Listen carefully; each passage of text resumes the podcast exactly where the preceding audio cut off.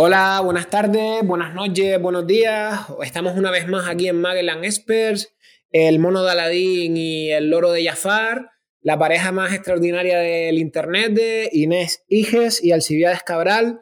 Hoy tenemos el placer y la fortuna de tener una de las cabezas pensantes y, divulgadores más brillantes que, que hemos tenido la oportunidad de conocer en estos últimos tiempos, Moisés que nos va a estar hablando eh, tanto del movimiento LGTBI como de todo el, constructo social que existe actualmente.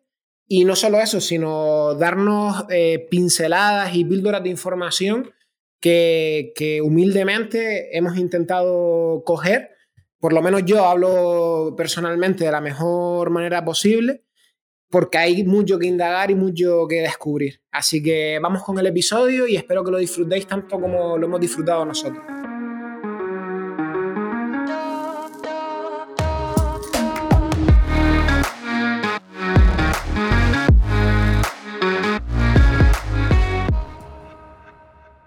Moisés, antes que nada, el invitado anterior no sabía ni la temática ni la persona que iba a venir al siguiente episodio y da yo la siguiente pregunta. Agárrate fuerte a la silla.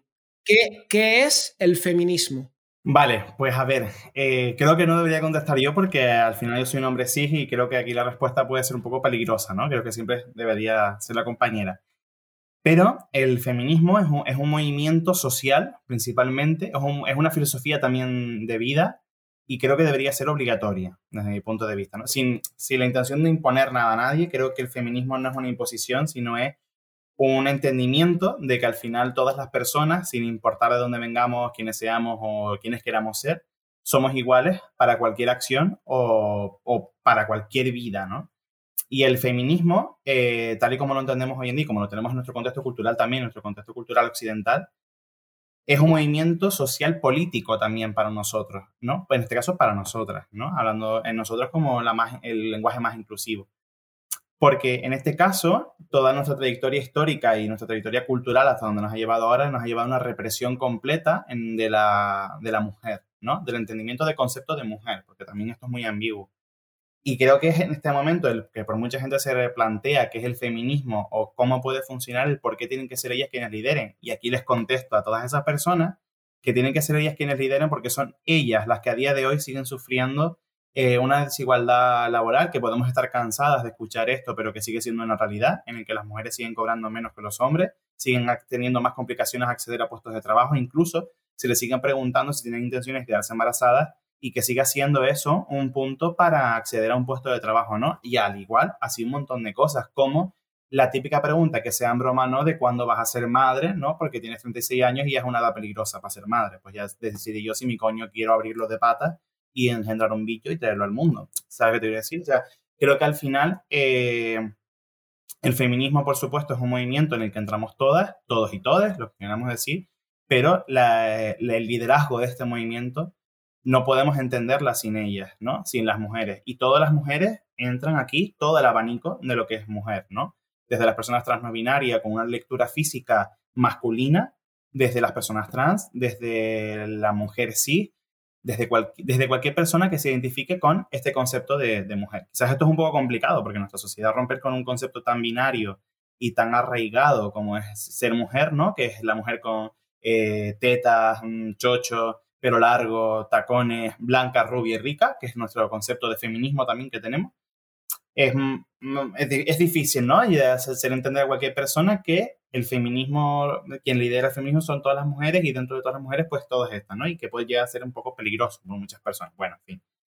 Pero creo que el feminismo no es otra cosa que eso. Eso es un movimiento social, una filosofía de vida y por ende, ¿no? movimiento político, cultural, eh, laboral, económico, todo lo que quieras hacer. Al final el feminismo tiene que ser nuestra forma de vivir. Pues has empezado diciendo que, que igual no lo ibas a explicar bien y tal, pero, mm, o sea, aunque sea una tu visión y eres un hombre de cis y tal, eh, mm,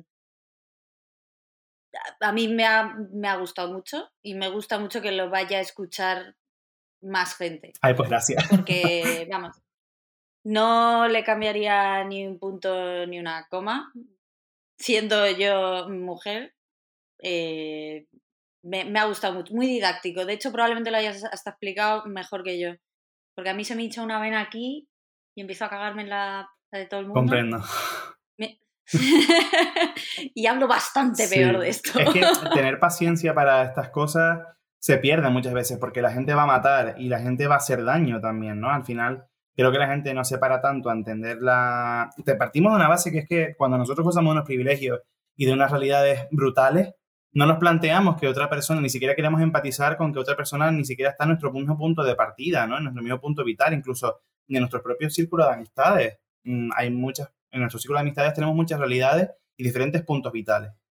Y cuando no te planteas tus privilegios, ni siquiera valoras el- como agradecimiento lo que tienes, porque no te viene, te viene dado por, una, por un sufrimiento anterior, no sabes empatizar con, con unas realidades eh, existentes, ¿no? Y eso es un peligro enorme porque te planteas, pues eso, ¿no? Eh, te planteas a que ciertos partidos políticos de extrema derecha que legitimizan unos discursos de odio y de violencia, eh, a veces sin ton son, ningún tipo de argumento válido, te los creas, no te los plantees porque tienes unos privilegios que a ti pues no te van a afectar, ¿no? Y no te planteas que, que, haya necesidad de, de ese movimiento tan potente al que al final nos afecta a todos de una manera indirecta o directa. Y no te lo planteas. Es como, bueno, pues a mí me, me suda el coño literalmente porque como no es mi coño el que va a estar afectado, pues venga, pues para adelante, ¿no? Además, esa manera de pensar es. eh, o sea, yo trato de mm, vivir de esa manera, pero en todo. O sea, eh, trato de ver el punto de vista del otro siempre. Y es la manera de partir un debate. O sea, tú solo puedes debatir sobre algo si estás dispuesto a ser empático con la visión del de enfrente. Luego estarás más o menos de acuerdo, verás, tendrás unas prioridades u otras, porque al final esto eh, acaba en los valores y en tus prioridades, y si eres más o menos egoísta, y si eres más o menos... y estás en todo tu derecho de tal. Pero tienes que partir de un punto... mm, de- el, único entendimiento que tiene que haber es el de la empatía mm, Total. con el otro. Y de esa manera podrás hablar y debatir y aprender, porque cuando debates aprendes, especialmente cuando no es tu punto de vista, aprendes a ver otros puntos de vista y aprendes a entender por qué tú piensas de una manera y el otro piensa de la otra. Aprendes. Y así es, así es, chicos, como hay que hacerlo.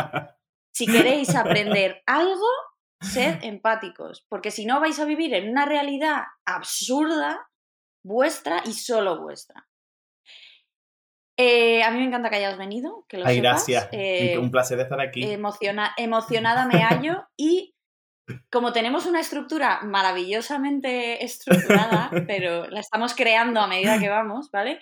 La siguiente pregunta que le hacemos a todo el mundo es que, que ¿por qué estás aquí? ¿Por qué te hemos invitado? Ay, pues, ¿Por qué crees que te hemos pues invitado? no lo sé, la verdad. Pero bueno, yo te... No no, la verdad que no. Pero... Mejor, crea, crea. Sí, hombre, yo qué sé, supongo que es un poco pues para, pues, para conocer a gente así como random, ¿no? Y gente random unirnos a hablar de, de problemas de la vida que nos afectan a todas, supongo, no lo sé. Porque tú, eh, ¿a qué te dedicas? ¿Qué haces? Bueno, pues si quieres te doy un poco, en, co- en ¿Por qué eres contexto. todo lo especial que eres?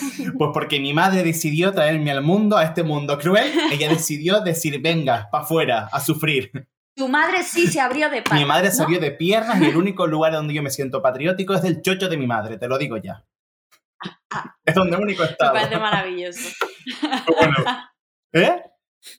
Mi única bandera. Totalmente, totalmente. Chochocentrista de la muerte. Pues bueno, pues no sé, un poco lo que me dedico es a- al mundo del arte, ¿no? A este mundo que te da tanto dinero y te hace ser una Mancio Ortega de la vida. Así que, bueno, un poco lo que eh, en esta trayectoria, ¿no? Pues cuando vas a la universidad y te planteas qué hacer con tu vida, sigo planteándomelo después de la universidad, también te lo digo. Pero bueno, ahí decidió pues estudiar Bellas Artes, tal, pues eh, irme fuera a estudiar, vivir un poco esa experiencia universitaria a lo estadounidense y irte pues a lo, a más cercano que es pues bueno, estadounidense al modo España mm, en Valencia. Y nada, pues un poco pues, pues viajar, pues, con, pues irte de Erasmus, ¿no? Un poco conocer diferentes culturas y abrir también tu, no abrir tu mente, porque eso del Open Mind lo puedes hacer con y sin viajar, ¿no? Sino por conocer de in situ, en presencia, pues diferentes culturas, diferentes personas, eh, diferentes modos de pensar también, ¿no? Y cómo se desarrollan esos modos de pensar en sus entornos. Y bueno, pues eso me trajo un poco a, a día de hoy, ya espero a ver hasta dónde, hasta dónde me lleve, ¿no? Que es a dedicarme al arte y tomar el arte como un medio de, de, divulgación, que creo que es un poco la función que siempre ha tenido nuestra, en nuestra historia de la humanidad, que es divulgar un mensaje y un contenido, ¿no? Y por qué no hacerlo en algo, pues en lo que, en lo que creemos nosotras como, como equipo y yo como, como persona, ¿no? Que es en la defensa de los derechos humanos, ¿no? Y de la libertad de los derechos humanos. Entonces, pues bueno, el, a lo que me dedico es a como a muchas cosas, ¿no? Al arte multidisciplinar. Lo más que me baso, pues, es en el audiovisual, en, la fotografía, ¿no? Que es como la expresión artística que, que aparte de pagar facturas, me, permite también eh, reflejar las realidades, pero también hay otras actividades artísticas que, que se complementan, ¿no? Y que, pues, me ayudan a eso, ¿no? A aportar ese pequeño granito de arena y a, escuchar, sobre todo a escuchar y aprender de, las realidades, que no, sea, que no sea yo quien se apropie del discurso, sino que sean las personas que tienen su propio discurso y lo, y lo hablen, y hacerlo pues a través del arte, ¿no? Poner como los medios para que esas personas tengan la voz que necesitan. Qué bonito. Ay, gracias. Qué maravilla de, qué maravilla de vida. No te voy a decir yo a me dedico, la verdad, porque es No, pero y, respecto a esto, eh, sé, que, sé que la pregunta que te voy a hacer es un poco absurda en cuanto a que me vas a decir es una movida contestar, pero vuestro, si tuvieras que como resumir tu mensaje como artista, o sea, ¿qué, qué tipo de voces, qué, qué te mueve como artista? ¿Qué tipo de voces te, te gusta dar voz? Mm, y con qué mensaje, qué línea de pensamiento? Pues mira, el hecho de ser maricón, básicamente, hace que tú en tu vida, cuando eres niño y te planteas mm, por qué te hacen bullying y por qué tu infancia se hace tan complicada sin tú ser nada de eso en la vida, eh, hace que tú te digas, a ver, aquí pasa algo. Lo primero es, mm, yo soy maricón y no encuentro a mi alrededor nadie que me explica lo que entiendo, nadie que me haga entender qué es lo que siento, si esto es que yo tengo una identidad de género dispersa, si es que es una orientación sexual, un poco todo eso, ¿no? Y cuando vas pasando los años y tienes pues acceso a otras mentes, a otras personas y vas hmm. descubriendo que, oye, pues mira, a mí lo que me pasa es que lo que me gusta son dos pollos como dos ollas y ya está, y no hay ningún tipo de rayadas ni, no tengo nada, nada raro. Claro, exacto, no estoy enferma, ¿no? Aunque la OMS me haya dicho que estoy enferma hasta el 2004, 2005 más o menos, no lo estoy. Sí, entonces sí, es que no me acuerdo si fue hasta el 2004 eh, la homosexualidad y sé que después vino la, la, transexualidad como enfermedad que salió de no hace mucho tampoco desde la OMS. Y el mensaje como artista al final pues nace un poco de, desde la experiencia personal, ¿no? De por ciertos acontecimientos pues de, de la vida en la que te van pasando, pues ciertos abusos que sufres y ciertos, ciertos problemas. Pues dices, coño, mmm, quiero que si hay alguien que esté por ahí fuera y pueda tener una cierta relación con lo que a nivel personal yo viví o que haya pasado por algo no parecido, porque creo que cada persona es un mundo, ¿no? Pero sí tenemos puntos en común, pues vamos a conocernos, ¿no? ¿Y qué me permite en la vida eh, hacer eso? Pues el arte. Y la voz que nosotros damos, pues son a todas las disidencias, ¿no?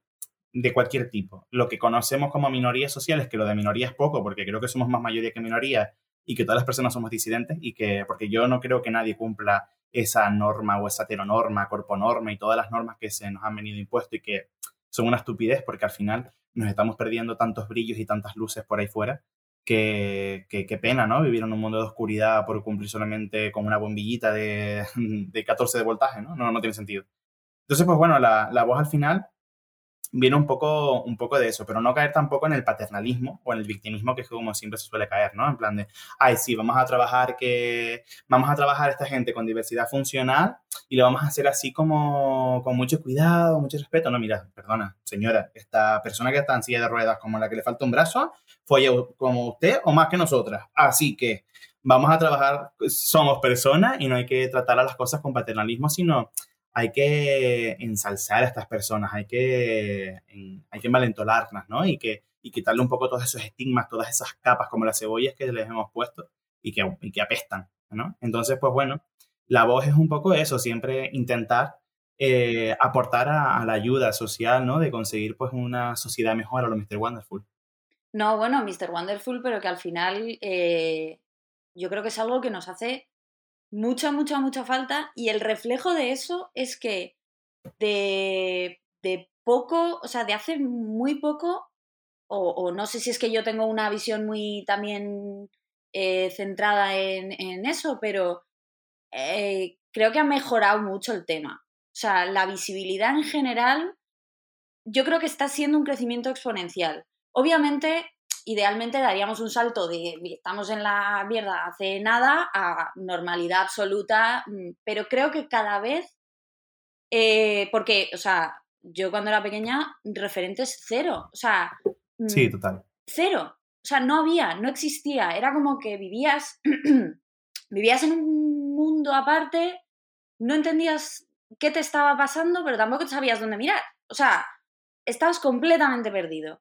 Sin embargo, ahora te pones Netflix y ves parejas de casi todos los tipos, en muy pequeña proporción bien es cierto, no en la proporción en la que pasa en el día a día, que es que, o sea, a tu alrededor hay parejas de todo tipo, de todo tipo, y, hmm. mm, y además, antes probablemente sí que estaba como más silificado todo, ¿no? Como que estaba pues en chueca, chueca, en, ¿sabes?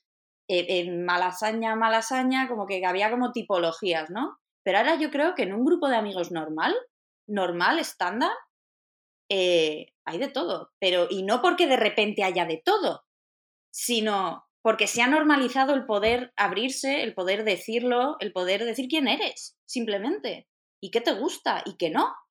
Yo creo que ha mejorado la cosa, tenemos que seguir avanzando, nos queda muchísimo, infinito, pero yo creo que cada vez eh, es más visible al menos.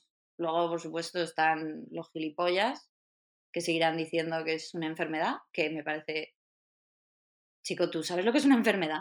Eh, son a la gente a la que habría que discriminar precisamente, ¿no? Eh, meterlas en un reducto y dejarla ahí al en izquierdo de, de la sociedad que se vayan a una isla todos. Pues fíjate, yo creo que esas personas son las que más hay que hacerle caso y mimo, porque por ejemplo, con estos temas de la ley trans, por ejemplo, o con que, estamos en ese proceso en la ley transestatal de que se apruebe y demás, o incluso con otras acciones activistas, ¿no? No, no del colectivo LGTB, sino en cualquier, sino en cualquier minoría, em, se ha hablado mucho, ¿no? De pues que bueno, pues hay que como acallar esas voces o hay que como, hay que ilegalizar ciertas cosas y tal. Y el otro día hablando con una compañera que, que bueno, porque estaba estudiando el tema del feminismo más en profundidad y tal, me dijo una cosa que, me dio que pensar y que tenía razón, en plan de, creo que tampoco es necesario vetar a las personas de que tengan su opinión o de creer que su opinión tiene que ser legal, que vamos, que yo sí lo creo, pero eso no quiere decir que, esas, que a esas personas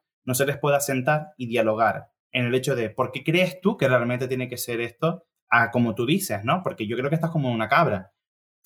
Pero antes de tacharte de que estás loco, ¿no? Después de que ya hable contigo, ya te puedo decir, mira, vete de mierda. Pero antes de eso, como la posibilidad, exacto, de dar la, posibilidad, ¿no? La oportunidad de que la persona explique el por qué. Porque creo que muchas, creo, creo no, sé que muchas veces la mayoría de, por no decir todas las personas que opinan de este rollo tan unga unga, tan rudimentario, es porque falta una educación ahí brutal o hay una desinformación en un mundo de tanta información que no han sabido cosificarla.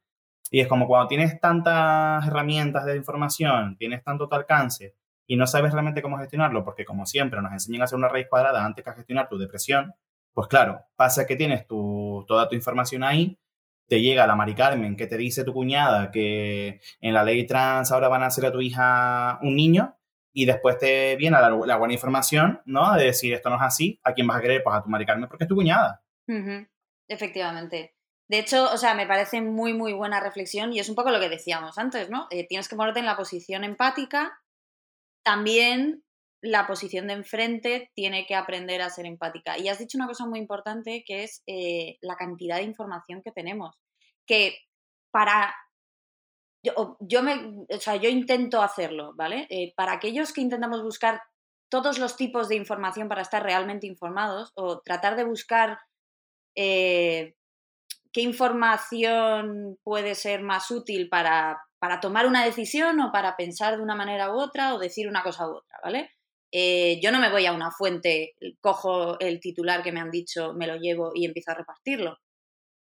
Pero la mayoría de la gente sí que funciona así. Siempre va a su medio, que le va a contar lo que él quiere oír para no tener que reflexionar sobre ello. No sé si es un tema de no querer reflexionar, de comodidad, de... Como todo el mundo a mi alrededor piensa igual, pues yo también. Es un poco también lo que decíamos con los cánones de belleza. Es como, como todo el mundo, mm, esto está bien y no me da problemas pensar de esta manera, pues voy a pensar de esta manera. El esfuerzo está en sacarles de ahí. Sacarles de ahí y que vean que hay más opiniones, más opciones, más información que la que les está llegando, porque. Mm, y eso pasa absolutamente con todo. O sea, no solo. Eh, no solo. Bueno, lo de la ley trans, la verdad es que ha sido un canteo las cosas que se han dicho, porque, bueno, tampoco, o sea, efectivamente, no te van a sacar a la niña y van a decir, toma, le he puesto un lápiz, un niño. tampoco, ¿sabes? Pero, pero, pero efectivamente que tenemos que tender a abrirnos, no a cerrarnos. O sea, efectivamente, incluso los unga unga probablemente tengan una razón para ser unga unga, probablemente tenga que ver con que han tenido una educación sesgada o limitada o lo que sea, que solo han oído una cosa toda su vida. O sea, no se han parado a pensar. Probablemente si les ayudas a pararse a pensar, pues, oye, quién sabe, ¿no? Y fíjate una cosa, Ay, perdón que te interrumpa. No, no, vale, dale. Por, lo que comentabas antes, porque mm, es que de la otra parte, de nuestra parte también, que estamos a, a tope con ello, pasa también una cosa muy peligrosa, ¿no? Me van a linkear, yo lo sé que quien escucha va a linkearme, pero es que hay una parte de que hasta nuestros propios colectivos feministas, o bueno, es que el feminismo es muy grande, ¿no? Y el feminismo se ramifica, por supuestísimo. Y hace falta que se ramifique también para, para atender las diversas personalidades que existen, ¿no? Pero incluso dentro de nuestra propia defensa de la igualdad, eh, tenemos a Peña, que por ejemplo con la ley trans va en contra, ¿no? Y que dice que ahora cualquier hombre puede decir que es mujer cuando mate o viola a alguna mujer y ya se ampara bajo la ley trans, ¿no? Y estamos como, estamos como, en vez de los que estamos en toda esta barrera, que estamos todos en plan de a, punta de fusil, mmm, combatir el bicho, sí. Nos estamos convirtiendo en el propio bicho, no sé si me entiendes. Sí, Entonces es como... De hecho, yo iba, iba, iba también a hablar, a hablar de eso eh, en qué momento, porque alguna vez, incluso cuando estás de acuerdo con un movimiento, como puede ser este, puede haber muchos otros, ¿vale? Sí que yo veo un momento en el que de repente empieza a ver como una parte que se pasa de rosca. O sea, como que em, si empezamos a radicalizarlo todo, no encontramos el punto medio. Y siempre hay que tratar de ser lo más, lo menos radical, pues hay por supuesto, hay discursos que tienen que ser radicales porque hay cosas que son, o sea, blanco o negro, derechos humanos, o sea, ya está, o sea, no hay duda aquí, ¿vale?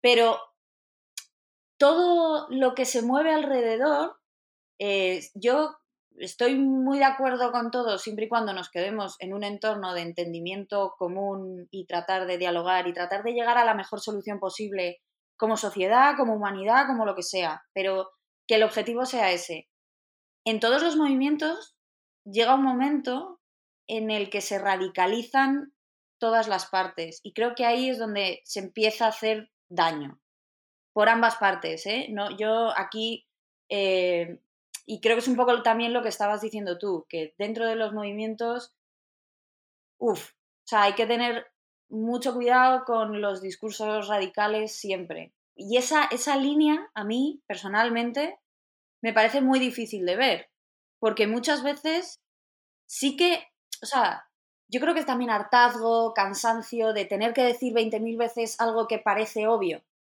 Eh, cuando, cuando llevas peleando años y años y años, pues eso, la igualdad de género, chico, que, que es que parece como, parece como que es que deberíamos estar ya ahí. Porque yo no conozco una sola persona que me diga que no, bueno, y si la conozco, pues ya hablaré con ella. Por favor, llamadme, tenemos que tener una conversación, ¿vale? Eh, por lo menos en la cara no me lo dicen. Y, digamos que es un discurso bastante poco popular. O sea, no creo que ahora mismo puedas decirlo así abiertamente como se podía decir hace unos años.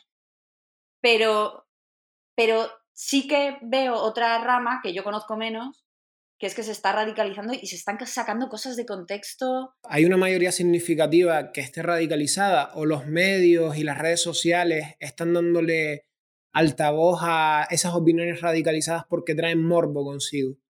Que, que, lo que dice es depende, porque depende de qué radicalismo y de qué discurso. Por ejemplo, en el caso de las TERF, a mí no me parece ni siquiera feminismo, eh, es un discurso que no se, no se le da bombo en los medios, pero sí tiene mucho bombo en las redes, ¿no? Porque al final contamos con medios de comunicación distintos. las redes sociales son un medio de comunicación también, aunque no sean eh, usados por todas las personas, ¿no? Aunque mi madre también las usa, mi abuela no, por ejemplo, ¿no? Pero sigue siendo una potencia brutal. Entonces, dependiendo de qué radicalismo o qué de movimiento, se mueve por un sitio u otro, ¿no? Si es verdad que, por ejemplo, en los radicalismos políticos o legislativos, siempre se van a mover más por los medios de comunicación más comunes, como la radio, la televisión, ¿no? Porque ahí es donde siempre han tenido su, su fuente de, público, ¿no? Siempre. Pero en el caso de los movimientos más sociales, los movimientos sociales siempre se han movido más en la calle, en, en, más lo de a pie, en lo del pueblo. Y el pueblo no es la tele. La tele siempre se ha dejado más para, para otro se ha relegado a otro mundo, aunque naciera en ese contexto de, de vamos a visibilizar al pueblo, hoy en día ha llegado a la televisión y todos los medios de comunicación más rudimentarios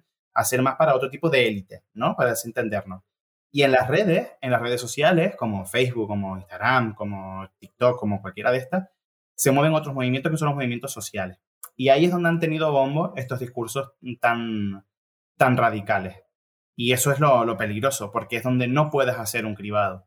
Ahí es donde más difícil te parece hacer un cribado, porque al final cada persona pasa a ser una propia propio medio de comunicación, ¿no? Y en, dependiendo en cuánto o en tanto tenga de seguidores, tú tienes una credibilidad, ¿no?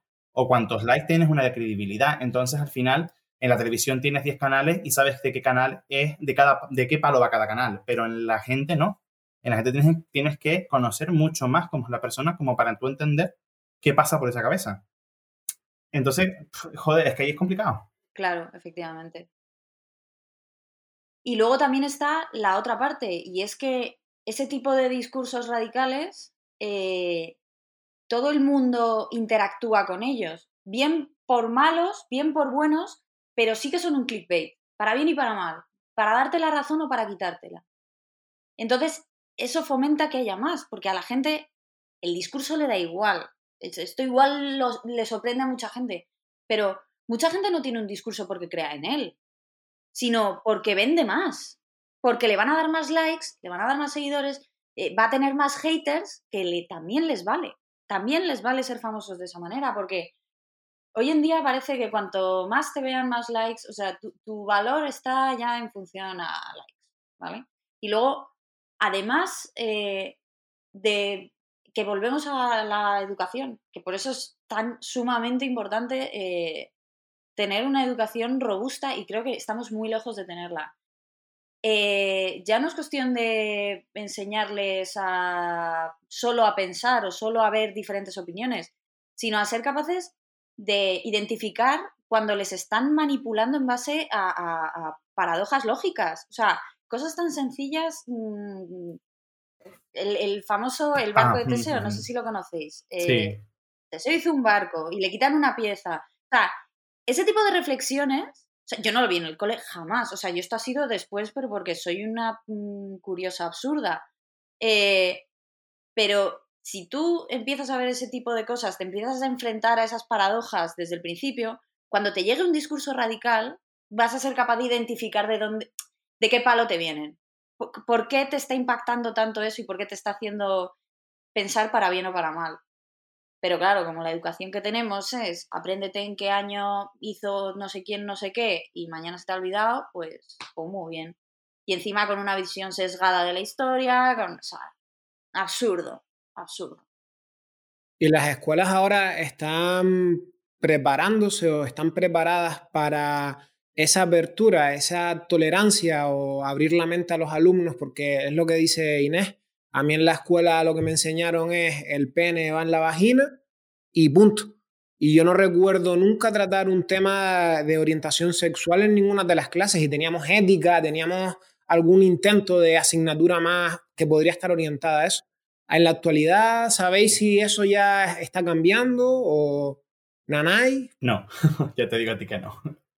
las, escuelas, las escuelas no están preparadas ni el equipo educativo tampoco. Ten en cuenta que, por ejemplo, las asociaciones del colectivo LGTB, por ejemplo, te hablo a nivel Canarias, por lo menos, ¿no? Sé que a nivel peninsular, depende de qué sitio, cada vez los sistemas educativos han ido cambiando también, como las escuelas Montessori y otro tipo de, de educación. Pero a nivel mayoritario, nuestra educación sigue sin estar preparada. Al final, tenemos que pensar que el profesorado o el equipo docente que sigue estando al frente de esos centros educativos sigue siendo lo mismo que nos dio a nosotros.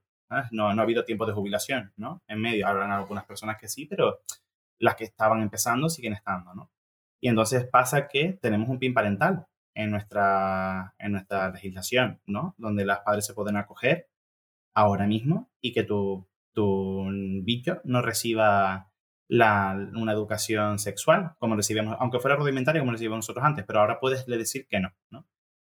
Y pasa que el profesorado tampoco pasa por una parte pedagógica para una parte pedagógica bien pensada para enfrentarse a, por ejemplo, que en tu clase tengas a una persona trans. Me, centro mucho en la persona trans, pero porque creo que es las personas que, que, más sufren en los centros educativos, ¿no?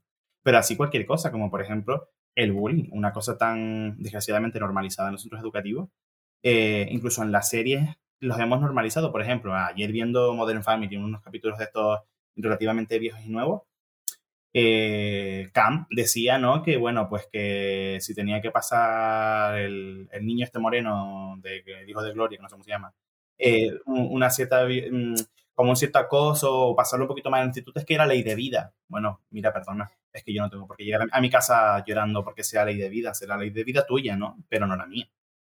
Y no, los centros educativos no están preparados, pero para nada, ni tienen muchos de ellos intenciones, porque al final después también hay unas discusiones internas, ¿no? Y es que son muchos perfiles ahí, ¿no? Por muy pequeño que sea el colegio, como muy grande que sea, el equipo docente siempre va a estar formado como mínimo de cuatro personas o de tres personas, y ahí siempre son tres mentes pensantes, y eso se le va sumando personas a medida que va siendo más grande el colegio. Entonces, al final son personas con pensamientos distintos, vivencias distintas, ideologías distintas, vete tú a decirle a esa gente que tienen que eh, ser empáticos y que tienen que no solamente enseñar eh, unos conceptos académicos que se les impone, sino que tienen que enseñar a las personas a ser personas.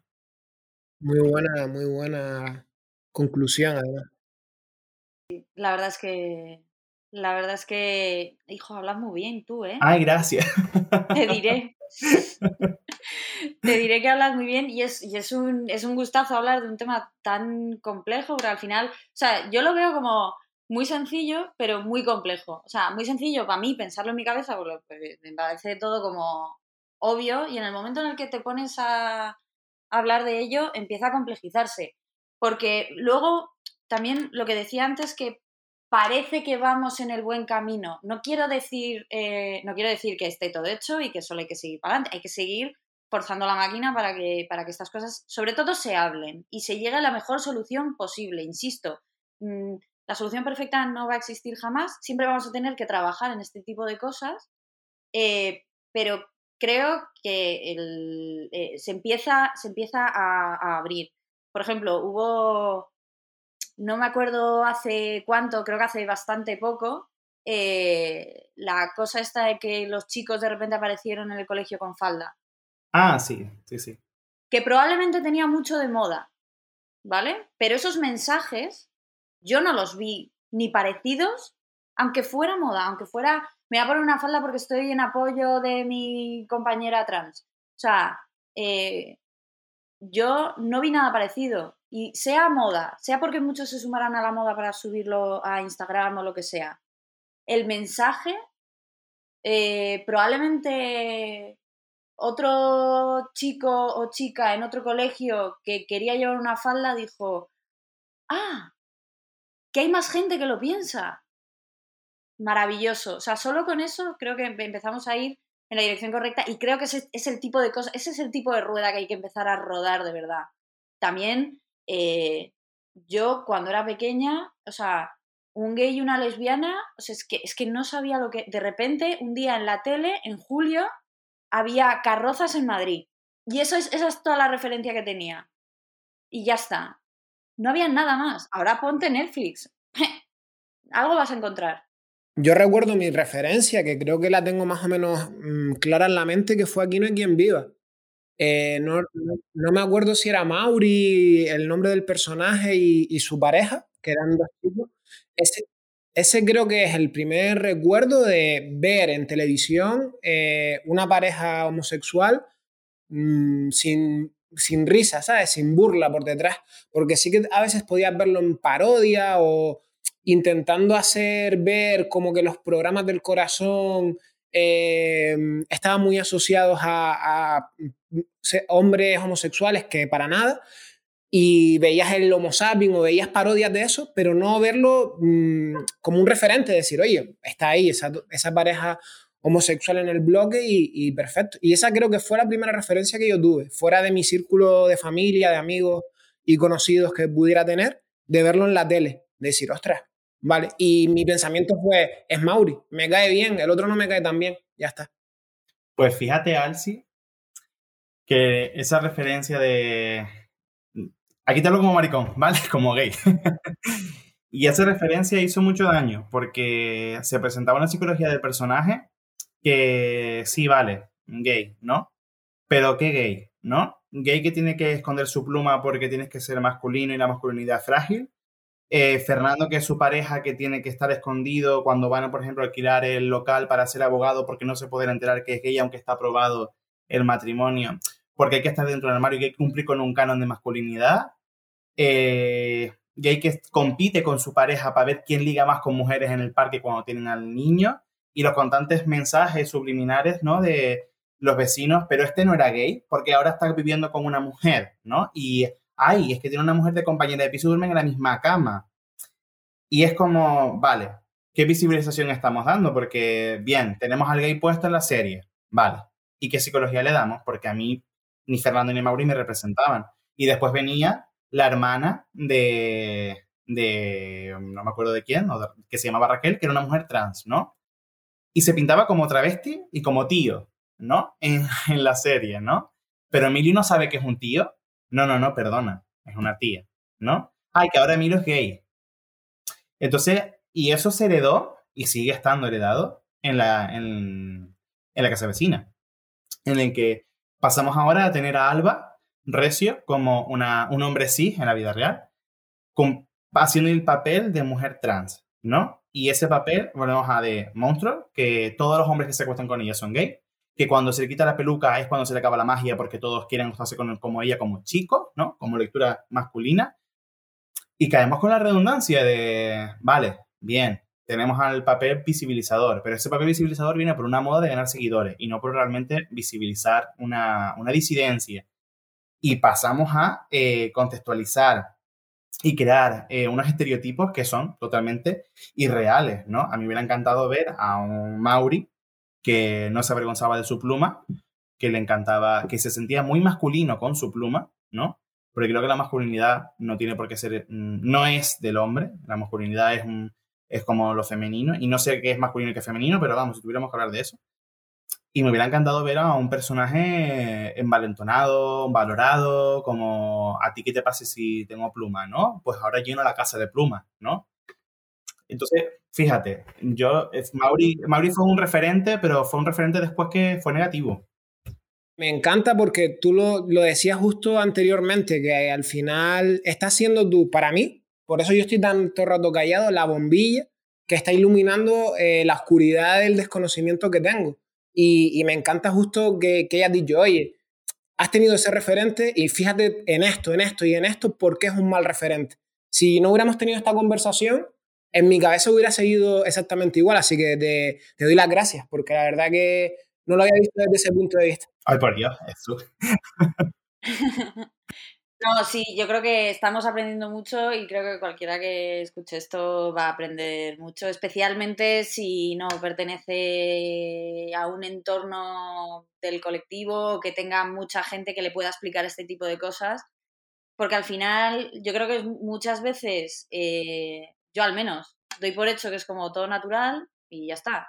Yo lo tengo en mi cabeza. O sea, para mí es como... y no lo explico pero a veces hay que ser más didáctico, efectivamente, porque y tú eres muy didáctico. Yo soy muy pasota en general. Mira, una de las cosas que, que, más duele, ¿no? eh, o que más te frustran perteneciendo a, la letra G del colectivo es, por ejemplo, a la hora de ligar, ¿vale? Y mira que, que no me va mal, vamos a ser sinceros, pero, pero vamos, que para lo que hay, no me extraña prefiero que... ¿eh? Uy, nena. la de se portó bien, no, pero que para lo que hay, te quiero decir, porque tú abres las aplicaciones, ¿no? Y donde más homofobia, plumofobia, gordofobia y todas las fobias y estereotipos que te puedas encontrar, donde más me he encontrado todos esos miedos y esa violencia ha sido en las aplicaciones para gays, con otros gays, ¿vale? Donde buscamos continuamente, con, que bueno, donde los chicos buscan continuamente cumplir con esa heteronorma y cómo le damos incluso ese machismo muchísimo de, vale, si tú eres pasiva, eres mi mujer, ¿no? Y eres mi propiedad, ¿no? Y cómo encontramos esas masculinidades tan frágiles, tan, tan frágiles de decir, bueno, la frase que más me puedo encontrar en Grindr, porque es la aplicación por excelencia del mundo gay, es como, eh, solamente busco tío masculino. Uy, no sabía que comerse pollas era muy masculino. Y es, y es, lo que siempre contesto, en plan, ay, querida, pues mm, no sé qué pollo te comerás tú, pero las que yo me como, mmm, masculinas, masculinas no son. ¿Vale? Ya. Yo, de hecho, de hecho quería, quería también preguntarte por eso, porque, a ver, eh, yo me educo mucho eh, gracias a, a, RuPaul's Drag Race y todas esas maravillosas jodidas diosas, de verdad. O sea, me parece el, el empowerment Dentro de que tiene muchos peros, ¿vale? Todo, sí, lo que sea, es súper entretenido y yo he aprendido un montón de, de, seguir a, esa gente y que me enseñaran todo este tipo de cosas que efectivamente ocurren. O sea, yo al final, es verdad que tengo amigos gays, pues mm, no tantos, pero ese tipo de referente eh, que son, que además eh, son muy didácticas todas. Son, eh, hacen mucho por hablar y por transmitir un buen mensaje. Y, por y había oído muchas veces esto y te, iba a preguntar por ello, porque es verdad que entre los hombres gays, o sea, es increíble el, la homofobia que hay. O sea, yo... Mm. Me sorprende mucho, me sorprende mucho. Pues a mí no tanto. A mí no me sorprende, porque... Pero ¿tú crees que tiene que ver con el hecho de ser de género masculino? No, tiene que ver con nuestra educación, como lo que hemos hablado. Al final, si a ti te educan que el hombre tiene que estar con la mujer y que el hombre tiene que cumplir un papel de trabajar, mantener una familia y tener hijos, y aunque este mensaje sea tan arcaico y creamos que nos lo han enseñado y nos lo han enseñado por los siglos de los siglos, evolucionando continuamente, porque a ti la iglesia te llevaba, a ti la iglesia te bautizaban, a ti en la iglesia te, hacían la comunión y ahí recibes ese mensaje de lo más arcaico. Y en la educación, cuando tú estudias biología, estudias que la reproducción solamente se ocurre por un hombre y una mujer. Y ya está. Y no te hablan de sexo, sino te hablan de género. Y ahí empieza el peligro. Y que no te dicen que puedes tener, puedes ser madre sin necesidad de un varón como tal, sino simplemente con el esperma. Ya está, que produce unos testículos. Puede estar en el cuerpo de que tú quieras, ¿no? Entonces, tú imagínate toda esta educación heredada con nuestras canciones, con toda nuestra cultura, y traspasar todo eso a que tú tengas que entender que puedo amar a otro hombre y tener sexo con otro hombre, o con varios hombres, o hombres y mujeres y seguir siendo gay, y que no tengo que cumplir ese canon de mantener ninguna familia, pero claro, a mí se me trastoca esta idea, porque yo tengo que tener a una persona más frágil que yo a mi lado, Vale, entonces, ¿quién va a ser la frágil? Pues la que me han enseñado que la que recibe el pene, ¿no? En este caso va a ser la pasiva, que es como la conocen, ¿no? No el pasivo, sino la pasiva. Ya partimos de esa base, ya tenemos a la mujer, ya nos, ya nos va encajando más el rollo. A eso le suma que si la pasiva tiene pluma, claro, ya se identifica más con lo femenino, ¿no? Y a la pasiva se maquilla, ah, estupendo, ya tengo una mujer. Entonces ya puedo eh, ser el hombre que soy, pero con uno, con otro hombre, porque ese otro hombre para mí es mi mujer. O sea, imagínate cómo funciona la psique. Sí, tratar de llevar eh, lo que no te lo que no te han enseñado pero sientes a lo que te han enseñado. Es como tratar de hacer un copia-pega y un collage raro de. También esta es mi opinión y, mi apreciación, ¿eh? No sé si es la verdad. Sí, no, es lo que yo me he encontrado. Es lo que yo me he encontrado. No, no, claro, claro, eso queda absolutamente claro. Aquí las opiniones de los invitados pertenecen a los invitados. No te Igual que la mía me pertenece a mí y punto. Si alguien no está de acuerdo, pues que venga y hable conmigo, yo feliz de debatir. Es lo que más me gusta del mundo. Pero, pero sí, eh, yo creo que eso ocurre. Creo que eso ocurre y ocurre siempre. O sea, yo creo que de todas maneras, entre chicas es menos. Mm, también ocurre, pero con, con, pero menos. O sea, es más raro, porque. Pero porque hay, hay, una empatía ahí, porque planteas de que al final son las que más han sufrido, exacto. Claro. De, partimos como de, somos el lado frágil, pues ya, pues, ¿qué más da? O sea, ya que aquí menos uno, menos uno, pues, pues, pues ya hace positivo, ahora que lo pienso. Mira qué bien, ahora, lo he encontrado, la justificación. la fórmula matemática. Mira, con esto, con esto de la, de la con esto de, las personas trans, eh, una de las preguntas que más, eh, porque bueno, en sexualidad hay mucho, ¿no? Pero una de las preguntas que casualmente más me han hecho, ¿no? Eh, ¿Te acostarías con una persona, con una mujer trans y tiene pene? Y es como, no, porque es mujer.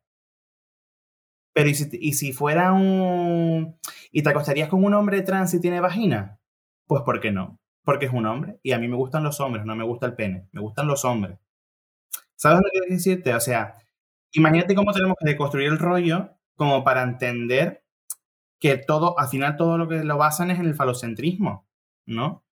Entonces, claro, mmm, corazón, tómate un tranquimacín porque lo estás entendiendo todo un poco mal. Y además, eh, otra cosa que mm, yo creo que con la que hay que estar eh, cómodo es con no tener respuesta a todo. O sea, no hay una respuesta absoluta a toda la pregunta que tengas. ¿Te acostarías con un hombre con vagina? Pues no lo sé. Yo qué sé. O sea, ¿quién? ¿Dónde? Ah, voy a hablar un rato con él. O sea, mm, pasa nada. Que no lo sé. Sí, total. Pero igual, igual que si me dices tu prima, te voy a contestar lo mismo. O sea, no lo sé. No, y no pasa nada por no saberlo. O sea, yo creo que es como la mm, necesidad de yo voy a defender mi postura a toda costa y tú vas a defender la tuya a toda costa. Mm, mm, yo qué sé. Yo qué sé. Y si de repente a ti te gusta mi hermano, que no tengo, yo qué sé, eh, eh, ¿va a pasar algo? No. ¿Se va a caer el mundo? No. ¿Van a venir los cuatro jinetes del apocalipsis? No, pues déjame en paz. O sea, mm, ya está. O sea, no hay más que discutir en ese aspecto. ¿Y te acostarías con alguien que es rubio pero tiene un ojo azul y otro verde y tiene la boca un poco así torcida? Y... Es la misma pregunta para mí. O sea, no lo sé. Depende, claro. Sé que, que, sé que tengo una preferencia, o creo que tengo una preferencia, porque suele, hasta ahora ha sido así, pero ¿quién, o sea, yo qué sé, chico. No, y no pasa nada por no saberlo. Tenemos que estar cómodos en la incertidumbre porque, spoiler, el 90%, 99,999% de lo que tienes alrededor es incertidumbre. O sea, no puedes... y tenemos que estar cómodos ahí. Tratamos como de meterlo todo en cajas para estar cómodos y poder hablar sobre esas cajas cuando esas cajas ni existen, ni cabe todo lo que te puedes imaginar, ni nada. O sea, que mm, ahí se queda... Yo sé Sé que el discurso este no es popular porque lo que está diciendo es, mm, es que no hay ni que hablar del tema, porque no tiene ningún sentido. Que no es así, ¿vale? Y lo entiendo. Y estoy haciendo mm, una simplificación muy mm. grande de, cómo, cómo pienso yo. Hay que hablar sin estigmatizar, es lo que hay que hablar al final. Sí, sí, y de no tratar de decir, vale, tú que me has dicho, ¿qué tal? ¿A, ti en qué caja te meto? Y, ahora, ahora precisamente, justo a colación de ese tema, eh, Moisés, ¿cómo te sientes con respecto a todas las etiquetas que están surgiendo ahora, tanto en relación a la orientación sexual como a cómo te sientes tú a nivel de género? Si, estoy diciendo alguna tontería, me, me, corriges. ¿Crees que es algo positivo porque aporta referentes a, a lo que decíamos antes, a un adolescente, a un niño que no sabe muy bien qué le está ocurriendo eh, al descubrirse? O que puede ser, como dice también un poco Inés, eh, está generando demasiado debate sobre esa caja donde te quieren encasillar y eh, hay más incertidumbre que, que una caja y, y, todas las reglas son sota caballo y rey.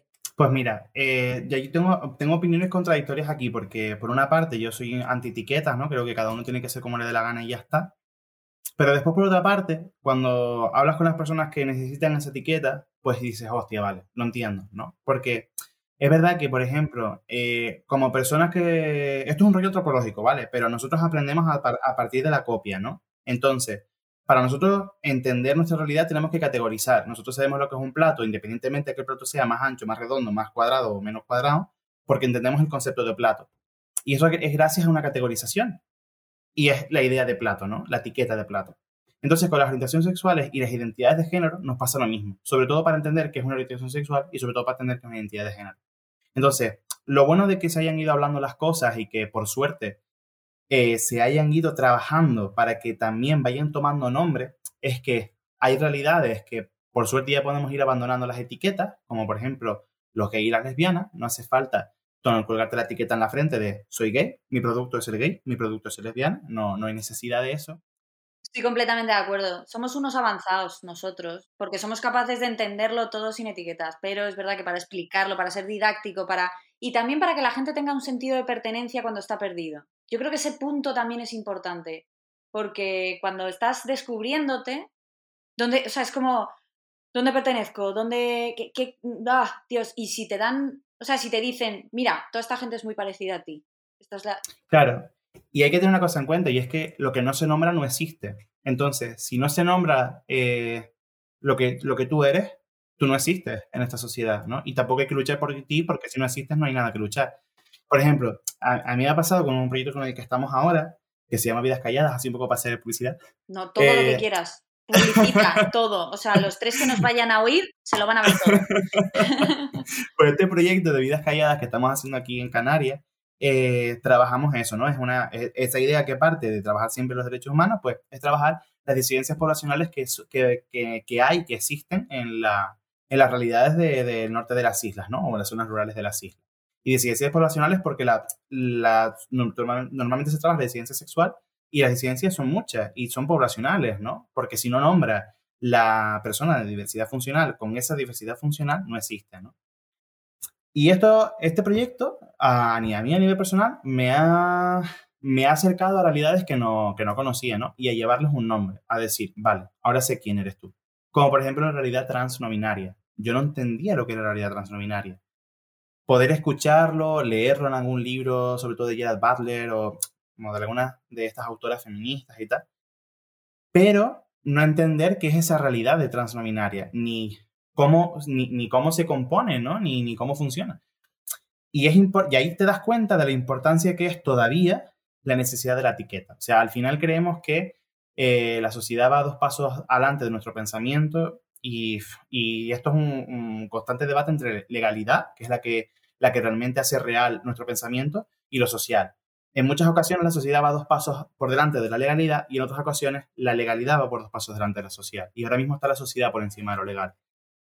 Y claro, falta todavía que nosotras entendamos que las etiquetas son importantes por esto. Falta todavía etiquetar a una persona como queer, a una persona como mujer, a una persona como transminaria, como trans, porque son realidades que han estado tan en la sombra, tan a la puerta cerrada, que para que sean visibles y para poder trabajar de ellas y poder entenderlas y crear unas políticas inclusivas de todos los niveles, hace falta colgarle la etiqueta de producto.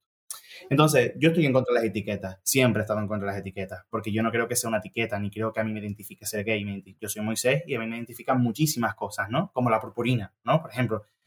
Entonces, Claro, es como, joder, qué putada, ¿no? Que todavía estas personas tengan que ponerse una etiqueta y que esa etiqueta sea lo que les identifique, ¿no? Como por ejemplo cuando llegaba la chica a la entrevista hoy decía, tú eres la trans. No, no, yo soy Ayla. Lo que yo decida hacer con mi identidad de género no es tu problema. Sí, sobre todo que no soy, o sea, lo menos que soy es eso, soy tantas otras cosas exacto, que, exacto. Pero sí que es verdad que probablemente para visibilizar, para, para, cuando existe discriminación sobre algo, igual hay que identificar ese algo para evitar, o sea, para estar pendientes de lo que está ocurriendo ahí. Yo estoy completamente de acuerdo, ¿eh? O sea, el tema de te tengo que meter en una caja es más por el, precisamente eso, el te meten en una caja y solo eres eso. No, yo, o sea, tendría que estar en millones de cajas. Pero bueno, que es verdad que son necesarias, sobre todo para hacer ese tipo de cosas visible. Y cuando hablo de cosas, Mm. hablo de millones de cosas, o sea, de muchas, muchas cosas. Ojalá lleguemos a un momento en el que efectivamente es que ni hagan falta, porque no hagan falta. Sí, sí, Está total. súper lejos, pero bueno, que, que al final es, es a donde tenemos que llegar. Eh, yo tenía otra pregunta em, que es un poco difícil, mm, o sea, es un poco difícil, porque no quiero hacer, porque no quiero hacer risa del tema tampoco, pero es un tema que en el fondo mm, habla también un poco de, de eso, de las radicalizaciones y del absurdo al que te puede llevar radicalizar algo, ¿no? Eh, lo hablábamos el otro día, Alci, el, el señor Potato, que ahora es Potato, Mr. Sí, Mr. Potato, que es Potato. que nos reímos, pero realmente, o sea, yo realmente, o sea, yo porque me río de todo y me río de todo desde el más absoluto respeto y jamás mm, me reiré porque me parezca X, ¿vale? Eh, porque me parezca mal algo, sino porque no sé si es un absurdo, o sea, dudo si ya es un absurdo. Al final es Mr. Potato y Mrs. Potato y las, o sea, eh, las patatas en sí no tienen género que yo sepa. No sé si tendrán género no. biológico de algún tipo. El tubérculo y la tubércula. O sea, y el hecho de que es un cartoon, un dibujillo animado para niños, que siempre ha sido Mr. Potato y Mrs. Potato. Oye, y puedes hacer el potete por dar, o sea, si realmente quieres como mm, ser inclusivo porque quieres dar, mandar un mensaje desde Hasbro, tu empresa tal, eh, voy a empezar a crear patatas de todas las cajas que hay. Guay. Pero el decir ya no existe Mr. Potato. Y ahora solo existe Potato. Y el Potato puede llevar un vestido y puede llevar un pantalón. Y a mí este es el tipo de cosas que me dan un poco de vértigo, te diré. Porque es aparentemente inofensivo, probablemente es verdad que es guay que estén dando ese mensaje, pero Yo no conocía lo de lo de Mr. Potato, pero no. Pero sí lo puedo entender y aunque me parezca, de, de primeras me parezca como vaya estupidez, te lo digo ya. Me paro a pensar y digo, claro, es que es importante porque es para romper el binarismo al final, ¿no? Porque si entendemos que solamente existe hombre-mujer y eso que lleva la E, nos estamos perdiendo, esta- estamos centrando nada más que en tres cosas, ¿no? Y mm, como si eso está dedicado a, a, los, a, a los infantes, les infantes, o como coño quieren, a los bichos, que como le llamo yo, desde, desde esas bases es donde va a empezar todo, ¿no? La sexualidad está desde nuestra infancia. Entonces, claro, para nosotros, para nuestra educación y como hemos sido criados, es una estupidez. Porque fuimos criados en un binarismo en el que estaba la Barbie y estaba el Ken. Aunque para mí el Ken siempre ha sido una marica reprimida, claramente, estaba la Barbie y estaba el claramente. Ken. Total, total. El Ken era marica reprimida, pero bueno, eso es otro tema aparte. El caso es que hemos tenido a la Barbie y al Ken, y son los dos juguetes por, por excelencia. Después estaban las Bratz, pero las Bratz eran las Bratz, ¿no? Y no había nada que otra persona que, por ejemplo, las personas intersex son personas que en cuanto a su eh, sexo biológico puede vivir con los dos sexos, ¿no? Y claro, eso es un, eso es un descontrol cultural para cualquier persona por el hecho de que nuestra educación y nuestra cultura está basada en hombre-mujer y todo tiene que ir por dos vertientes y aquí se pierde toda esta amalgama, todo este abanico. Entonces, sí entiendo que ahora eso sí tiene una razón de ser en, en nuestro contexto cultural, en nuestro, en nuestro momento, ¿no? Porque hace 20 años o hace 15 años eso era una estupidez y no era nada comercial y no servía para nada. Pero ahora, aunque nos parezca una estupidez, te hace plantearte muchas cosas, ¿no? Y una de ellas es plantearte la inclusividad. Vale, entonces ¿por qué quitas Mr. Potato y mis, y mis Potato? Vale, a mí me parece una estupidez, pero me está haciendo plantearme que entonces no existen solamente dos cosas.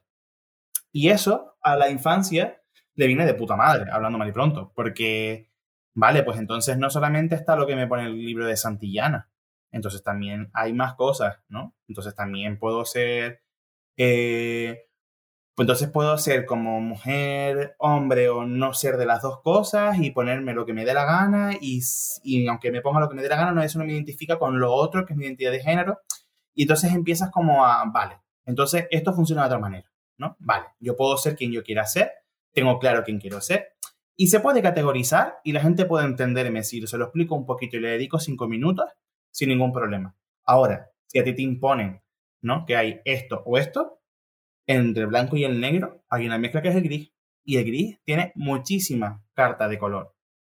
Entonces, bueno, es una estupidez para nosotros, pero por nuestro contexto, por nuestra educación. Pero ahora mismo creo que puede ser algo muy potente. A mí me parece también una estrategia de marketing brutal, porque es para vender un juguete que ya estaba más que desfasado y que nadie conocía. Pero, bueno, mmm, también hay otra parte. Si es con este tipo de mensaje, pues oye, mira, win-win, das un buen mensaje y además haces publicidad y lo hayas hecho por el motivo que lo hayas hecho, como el mensaje nos vale, compramos barco. Por eso, te digo una cosa, a mí me hubiera hecho falta de niño una Barbie Breaking Bad, porque yo hubiera flipado con la Barbie Breaking Bad. Ese que te hace el meta y todo esto, a mí me encanta. me, parece, me parece maravilloso. Yo quería, quería oír tu, tu reflexión sobre, sobre el potato me parece que, efectivamente yo creo que el absurdo viene más del hecho de que sea una patata, ¿vale? Que hayan hecho eso con una patata y no con la Barbie. Creo que va por ahí más el absurdo. Sí. Bueno, es que con lo de la Barbie, uy, en la Barbie hay un documental en Netflix, en Netflix hemos visto, pero no me acuerdo, pero vamos, que hay un documental que yo les recomiendo que lo vean, porque hablan de cómo ha evolucionado la Barbie en estos años hasta llegar a nuestra actualidad, ¿no? Y cómo para hacer la Barbie más inclusiva, en vez de hacerle unas curvitas así, la han hecho más redondi más redondita para ser más inclusiva en el cuerpo de, la mujer. Y que, tenga y que no solamente sea la amiga gordita, sino que también pueda ponerse una falda. Porque claro, la gorda no se va a poner una falda, pero con Barbie sí puede. Con Barbie la gorda sí puede llevar una falda y que sea de rayas verticales, porque horizontales la va a ser más albóndiga. No vaya a ser.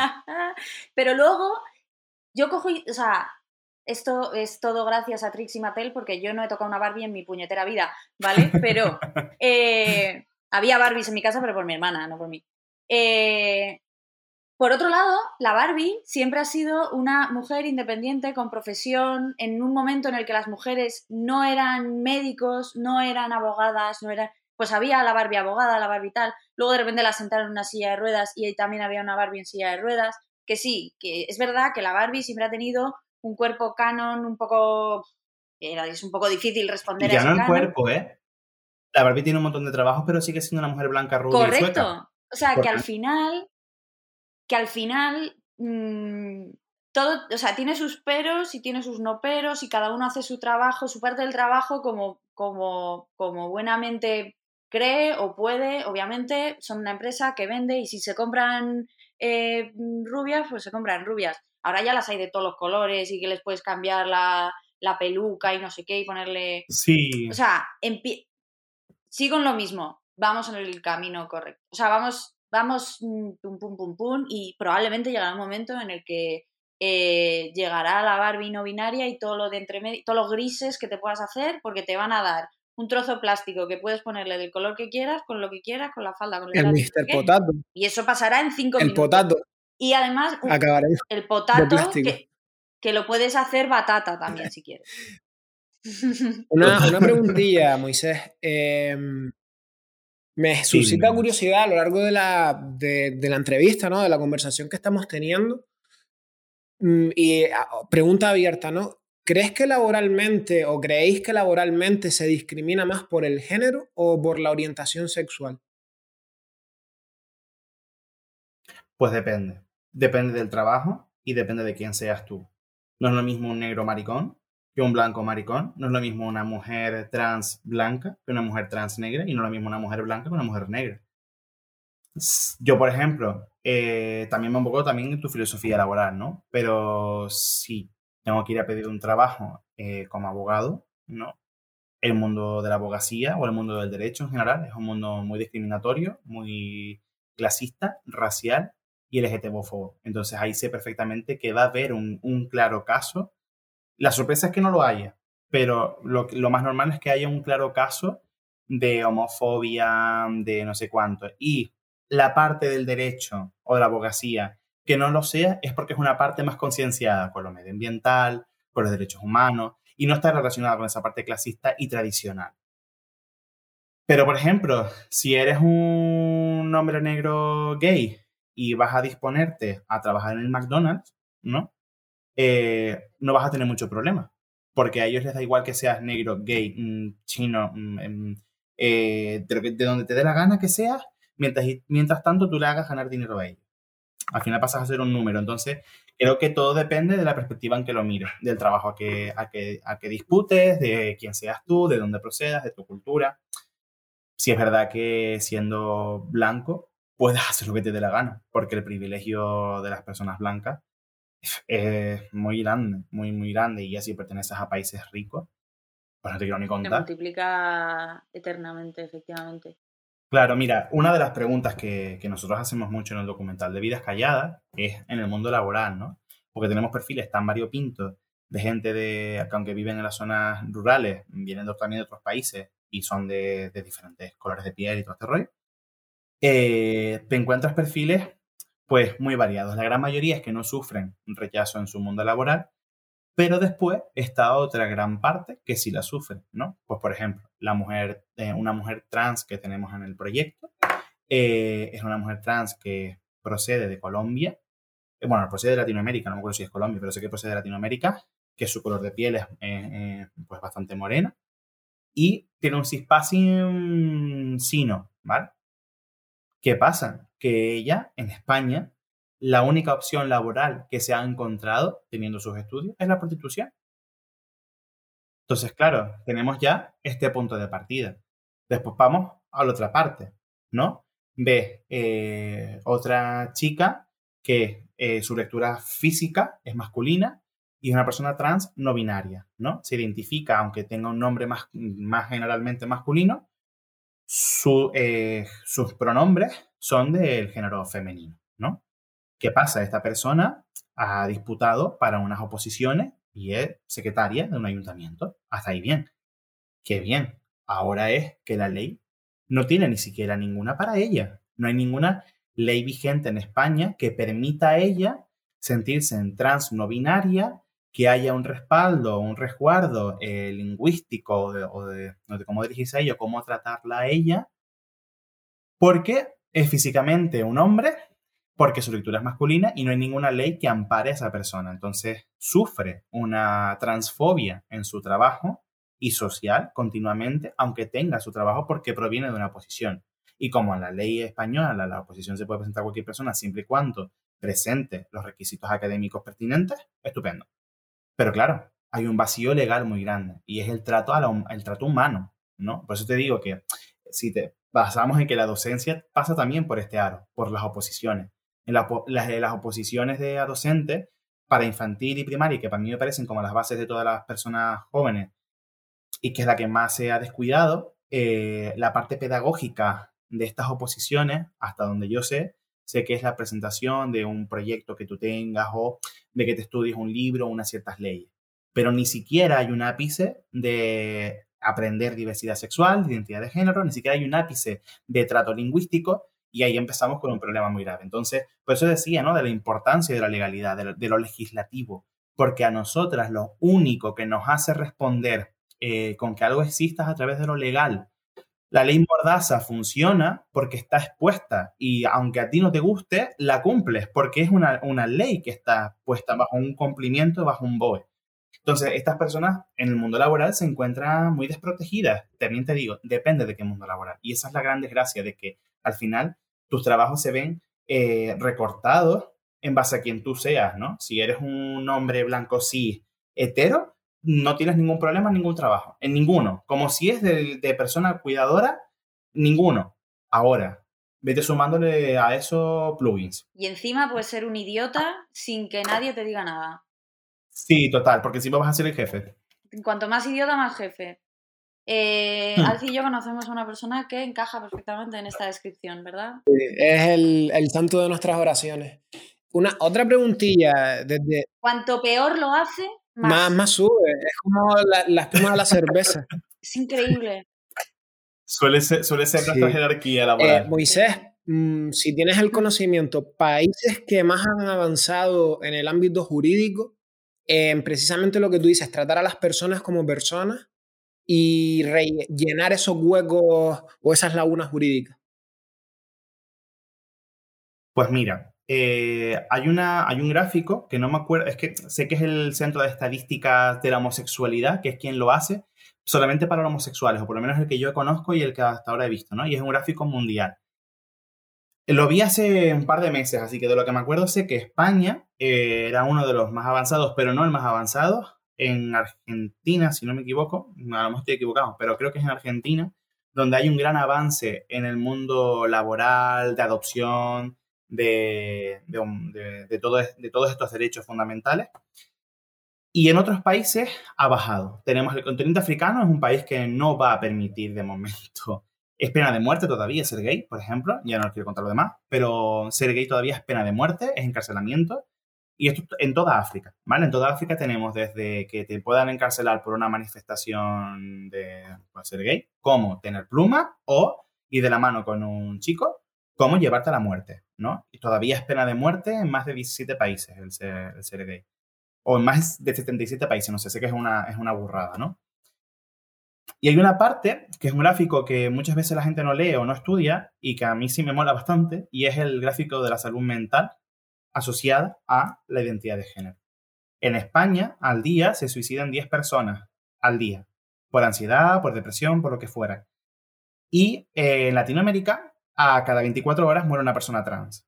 Entonces, tenemos unas gráficas y unas estadísticas mmm, muy impactantes que nos hablan de la necesidad de tener una educación emocional porque eso, eso va a traer como consecuencia una educación en la diversidad.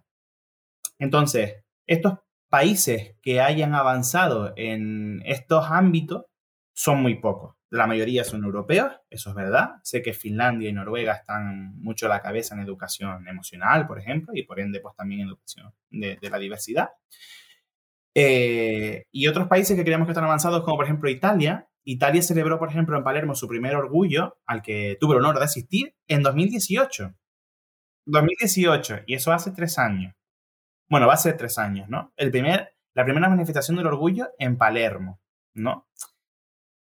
Entonces es como, hostia, mm, si esto estamos así con el mundo gay, que es el que más ha tenido repercusión, el que más se ha visibilizado, el que más bombo ha tenido, tanto para lo bueno como para lo malo, lo demás está invisible. Ten en cuenta que las personas trans de Latinoamérica tienen que venir a Europa para poder sentirse libres y no, y no morir, porque en Brasil te matan por ser eh, gay o por ser trans, ¿no? Te matan, da igual, o sea, es una cosa mm, exageradísima, ¿no? O muchas tienen que viajar a Tailandia para poder hacerse su, si quieren, una transición eh, corpórea, ¿vale? Todavía, a día de hoy, eh, es muy difícil que los países avancen sí, en la OMS hasta hace pocos años se seguía declarando disforia de género a la transexualidad, ¿no? E incluso hay una ley que entró, ni siquiera es ley, sé que es un... Ahí tiene un nombre, bueno, es una especie de resolución de ley, una especie de, apéndice, de, de, anexo, perdón, a, la ley, que entró en 2018 en España que es que ya no tienen que presentar informes psicológicos las personas trans para hacerse el cambio de nombre. O sea, un informe psicológico, que es como, y en 2018, como, ah, vale, entonces lo que yo me pasa es que estoy enferma de la mente, o de qué estamos hablando, ¿no? O sea, el avance es muy lento, muy lento, y en muchas ocasiones es un retroceso. En Polonia, por ejemplo, eh, que estuvo hace dos años más o menos, bueno, año y medio, dos años, el movimiento de zonas libres del LGTB se pega la gente, hay un artista polaco, bueno, no sé si es un artista, no, era un partido político, perdón, un polaco, ultraderechista, eh, que creó unas pegatinas en donde entregaba a la gente de Polonia para que las pegara en sus zonas, en sus casas, donde fuera, que ponía zonas libres del LGTB. Y Polonia se llenó de zonas libres LGTB. Lo peor es que Polonia sigue siendo eh, muy homófoba y LGTB por, por tanto, ¿no? ¿Qué pasa? Ese partido está en el poder en Polonia ese partido está gobernando Polonia, ¿no? Y tenemos a un país europeo que, tiene que cumplir la normativa europea, donde la comunidad europea no ha puesto eh, todas las armas para que eso no pase, en un país donde casi un poco más es ilegal ser gay. Es, eh, es increíble, o sea, cuando, cuando lo ves en el contexto mundial, incluso europeo, es verdad que el tema deprime, deprime un poco. Eh, lo bueno es que se ve y se habla de ello. O sea, no, mm, yo no soy absurdamente optimista, sino que soy positiva. El hecho de que esta información nos llegue y nos llegue como nos llega, que nos llega como... ¿Pero qué cojones? ¿Sabes? Mm, significa que podemos seguir yendo en la dirección correcta. Y a los de Polonia les digo, esa pegatina es como lo de los vampiros cuando les tienes que invitar a tu casa. O sea, si no, no puedes entrar. O sea, yo llego ahí, llego a la puerta y ¡pum! Y me pego y no puedo entrar en la... No, no sé muy bien cómo funciona, porque eh, probablemente tengan una prima o un primo que esté entrando en la casa y les esté jodiendo el chiringo de la pegatina. Que no se lo quiera decir. Mira. Pero vamos. Cuando fui a Varsovia, que fui a, fui a Varsovia hace un año y poco, ¿no? Eh, bueno, no me acuerdo, ¿no? Y abrí el Grinder en Varsovia para ver qué es lo que había. Y yo me eché a llorar en un momento, porque mm, no por lo que había, sino por la tristeza que me transmitía la gente de allí, ¿no? De decirme, no, tenemos que ir muy discretos porque aquí, eh, bueno, pues no podemos, ah, no podemos quedar tan fácil, de pedirte siempre que corroboraras tu identidad por ese miedo de eh, que te pegaran. Mira, es que en Bélgica, hace cuestión de tres semanas creo que fue, mataron a un chico, o mataron o le pegaron una paliza casi a la muerte, que se llama David, este chico, eh, que quedó con un pibe, se supone, por una app gay, y cuando llegó eran tres jóvenes que fueron a pagarle para matar por ser gay, y en Bélgica, ¿sabes? Y es Bruselas, la capital de Europa, o sea... Increíble. Tenemos un problema muy grande, un problema muy, muy grande, ¿no? Y es que está pasando en nuestro alrededor. Entonces, por eso decía que sí, es verdad que estamos dando pasos evolutivos, pero también estamos dando pasos involutivos, porque ahí tenemos una involución grande en derechos. Y es que en España ahora mismo tenemos eh, un tembleque con los derechos LGTB muy grande ¿eh? y que como mismo llegaron se pueden ir. Los derechos del trabajador se fueron con, con la crisis del 2008, o sea, se fueron y por lo que tanto se luchó. Es un poco lo que hablábamos al principio, esas posturas radicales que se están creando. El, eh, el, digamos que el medio empieza a ser como mucho más neutro en todas partes, como que bueno, pues igual no me mola del todo, pero ok, o sea, pero no voy a ponerme en contra de tus derechos porque no tiene ningún sentido pero toda esa normalización eh, o aceptación de la realidad, porque no es otra cosa, sino que aceptas la realidad, está generando unas posturas también muy radicales de esa gente a la que no creo que no han visto más allá de su verja. O sea, yo creo que es más que no han visto más allá de su verja que otra cosa, que, que, que pueden levantar la cabeza y que es muy, muy, es muy, muy, muy probable que su prima, su tío, su padre, su... O sea, por, por, por estadística van a conocer a alguien que aunque no esté abierto a decirlo, mm, probablemente se esté sintiendo muy ofendido con lo que estás diciendo. Y no te lo va a decir precisamente por, por miedo, ¿no? Pero toda esa gente que radicaliza el mensaje igual tiene que pensar que tiene gente alrededor a la que quiere, a la que está haciendo mucho daño y está excluyendo. Y igual hay que empezar a pensar de esa manera. Tú, cuando te pongas delante de alguien, piensa que es tu hermano, tu tío, tu lo que sea. Porque, vamos, yo he oído, yo he llegado a oír, bueno, a ver, ya, pero es que es mi primo, ¿sabes? Mi primo, que es como que le quiero, entonces él, aunque sea gay, pues no pasa nada. Pero ese de ahí, le matamos. Es como... Pero mira, eso pasa mucho en nuestra sociedad española, ¿eh? Y en, bueno, en la sociedad canaria nos pasa mucho también, sobre todo en las zonas rurales. De, y es la típica frase que escuchas sobre todo de las madres, ¿no? Por poner este, este concepto de madre. Y es, si a mí me da igual que ese chico sea gay mientras no sea mi hijo. Es otra. Mm. ¿Sabes? Claro, a ti te da igual todo hasta que te toca. Y cuando te toca, ya te lo jodes, ¿sabes? Mira, una de las cosas que más, por las que más, por ejemplo, a la hora de salir del armario, ese, constructo, ese concepto o constructo social que hemos creado para meter a toda la gente que no es normal, ¿no? Según nuestra idea. Eh, uno de los más miedos que me daba, y no porque mis padres fueran, no fueran inclusivos o no tuvieran una educación en esto, porque la verdad que son maravillosos, era decirle a mis padres, eh, mira, pues que a mí lo que me gusta son los pibes, porque lo que continuamente escuchaba en la calle, no en mi casa, en la calle, era, ay, a mí me da igual que sean gays, pero es que a mí que mi hijo que sea gay, pues no. O no quería ser la marica del pueblo.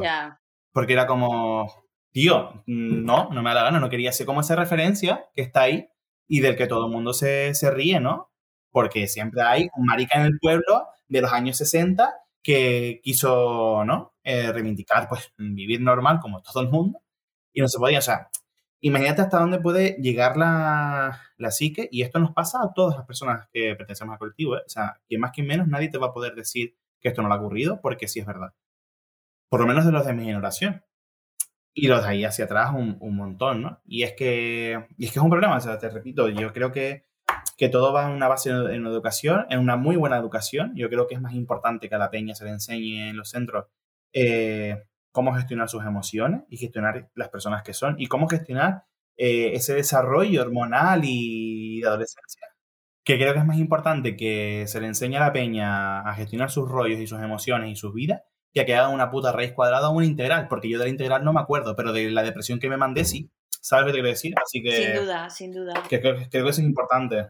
Y haciendo ya un cierre circular y volviendo casi al principio de la conversación, referentes en la ficción que, que sí representen o te representen a ti, Moisés, o a los colectivos, que no sea Mauri de, la, de Aquí no hay quien viva? Uf, de si hay alguno, a la ficción. O a lo mejor es muy complejo el... Pues si hay alguno no me acuerdo, la verdad. Eh, que las nuevas series, por ejemplo, de Netflix y tal, eh, pues puede que sí hayan aparecido algunos que, que diga, ay, pues mira, esto me, me, identifica un poco más. RuPaul, cuando llegó, que yo era bastante negado a ver ese tipo de, de programas, cuando llegó me flipé, porque creo que era como, esto es mamarracheo por y duro y el mamarracheo a mí me encanta, hay que ser una, mamarracha en toda la vida y elegante, pero me gustaba que RuPaul fuera mamarracha con un contenido, ¿no? Pero mis referencias vienen más desde la literatura fíjate, y llegan más ahora que hace un par de años.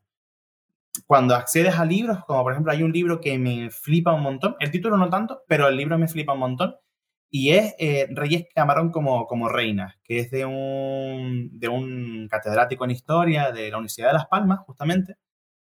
Y el tipo habla a través de personajes de, de historia, eh, pues cómo se vivió la sexualidad, desde Zeus hasta nuestra actualidad, hasta ahora, con el, con el hijo de la reina Isabel de Inglaterra y con, y con toda esta peña. Y ese libro me parece buenísimo. Y en cuanto a perfiles que son más nuevos, como por ejemplo Mr. Abelain, que es un youtuber, influencer que, que es maravilloso a la hora de hablar y de hacer una buena divulgación bastante salerosa, me parece que, es un, ha sido para mí una buena referencia. Y ahí han venido como un poco también eh, dándose al final también mis referencias vienen un poco también desde las familiares, porque en mi caso el hermano de mi madre, bueno, mi tío, eh, pues, pues también es, gay, ¿no? Y es el primer gay que, que, conozco de mi familia, ¿no? Es decir, que, que abiertamente se, pues se identifica con, con, la G, ¿no? Y eso pues hace que tengas un referente bastante más, más cercano. Y eso ha sido, mucha suerte, eso ha sido ¿eh? brutal. Esa es una suerte que... Eso, sí, mucha, mucha suerte y también de las más comunes, porque eh, al final creemos que no, pero algún primo segundo siempre tenemos que pertenecer a colectivos una disidencia, ¿no? Y te, y te, digo, una de las series que, que, bueno, ahora estoy acordándome de ficción que me pueda representar más es en Versalles, la serie Versalles de, de Movistar Sí. Plus, que a mí me parece una serie muy brutal, bien hecha. Eh, el que hace de la pareja de Carlos, de, de Felipe de Orleans, del, del hermano de, de Luis XIV, es un tipo que a mí me representa, que yo siento que me representa bastante.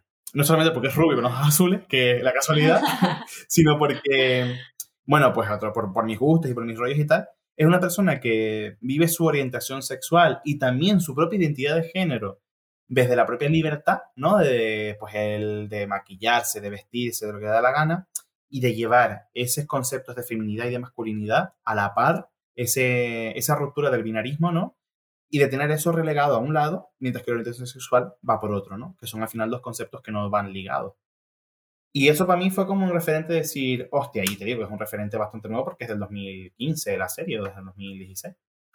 Así que referentes anteriores, pues poco, ¿no? También te digo, yo vivía en un mundo de Yuppie en los Playmobil, entonces yo me montaba en mis referentes. Pero en la, en la actualidad, pues han venido sobre todo de la mano en literatura y después, por supuesto, de, de la serie.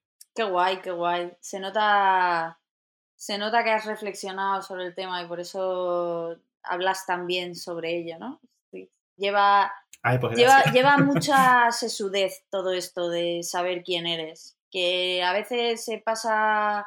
Cuando digamos que perteneces a la masa, que eso no existe, ya os lo digo. mm, Da igual que creas que perteneces a la masa, que no es así. Pero cuando estás claramente fuera de la masa, tienes que reflexionar. Y yo creo que eso te hace una persona más, eh, o yo por lo menos lo siento así, más abierta, más empática, más... Has tenido que pasar mentalmente por una serie de cosas que te hacen entender mejor tu entorno en todas sus formas, Y- yo creo. Y mira, Inés, perdón te interrumpa, pero yo creo que tal y como lo, lo que nos dura la vida, que son dos días, si pasas por la vida y no te planteas nunca quién eres, es que no estás pasando por ella, sino te está pasando ella por encima de ti. Y creo que es súper, súper importante que aunque seas la etera más básica y machirula del mundo, que aunque si tú quieres ser así, te lo plantees también, ¿sabes? Que te plantees quién coño quieres ser tú, tío. ¿Quién, quién quieres ser y quién eres, ¿no? ¿Qué te identifica a ti? Me da igual si es lo común, si es lo que se usa, que si es lo de la moda, si no, eso me, da, me la suda. Pero al final que te replantees que lo que tú haces, lo haces porque tú quieres realmente y que lo hagas constantemente, porque esta vida es una sola y pasas una sola vez y cuando se, te mueres, te mueres, se acabó, aquí no hay más chimpón, aquí no te vas a convertir en un árbol, eres tú. Entonces, si tú puedes mm, vivir tu vida con la máxima purpurina posible en el bote, vívela y plantéate todo, porque creo que todo es cuestionable, hasta uno mismo con sus propias creencias. Y si no lo haces es que estás perdiendo el tiempo. precioso. Pero que sepas que yo sí que me voy a reencarnar. Yo voy a vivir para siempre. Sí, no, a ver, yo me en un unicornio, lo tengo muy claro. Yo ser- quiero un cuerno, pero de los En cualquiera, de bonitos. su- en cualquiera de sus formatos, pero quiero un cuerno. Total. No, pero sí, toda la razón.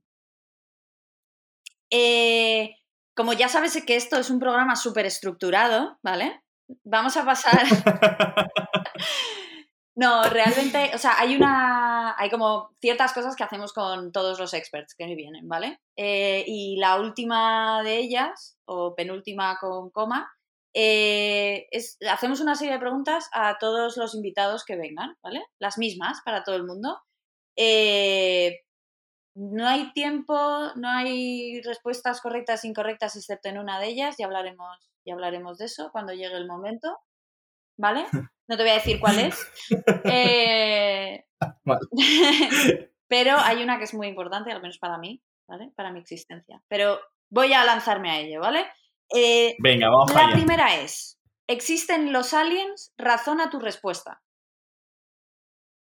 Yo creo que sí. No sé si llamarlos aliens, pero existe algo ahí fuera que, chica, no puede ser que seamos los últimos, los, los únicos aquí que tengamos una vida. Hay algo que tiene que haber ahí fuera. Yo qué sé, algo tiene que haber. con su forma y con lo que sea, pero algo vivo, ¿no?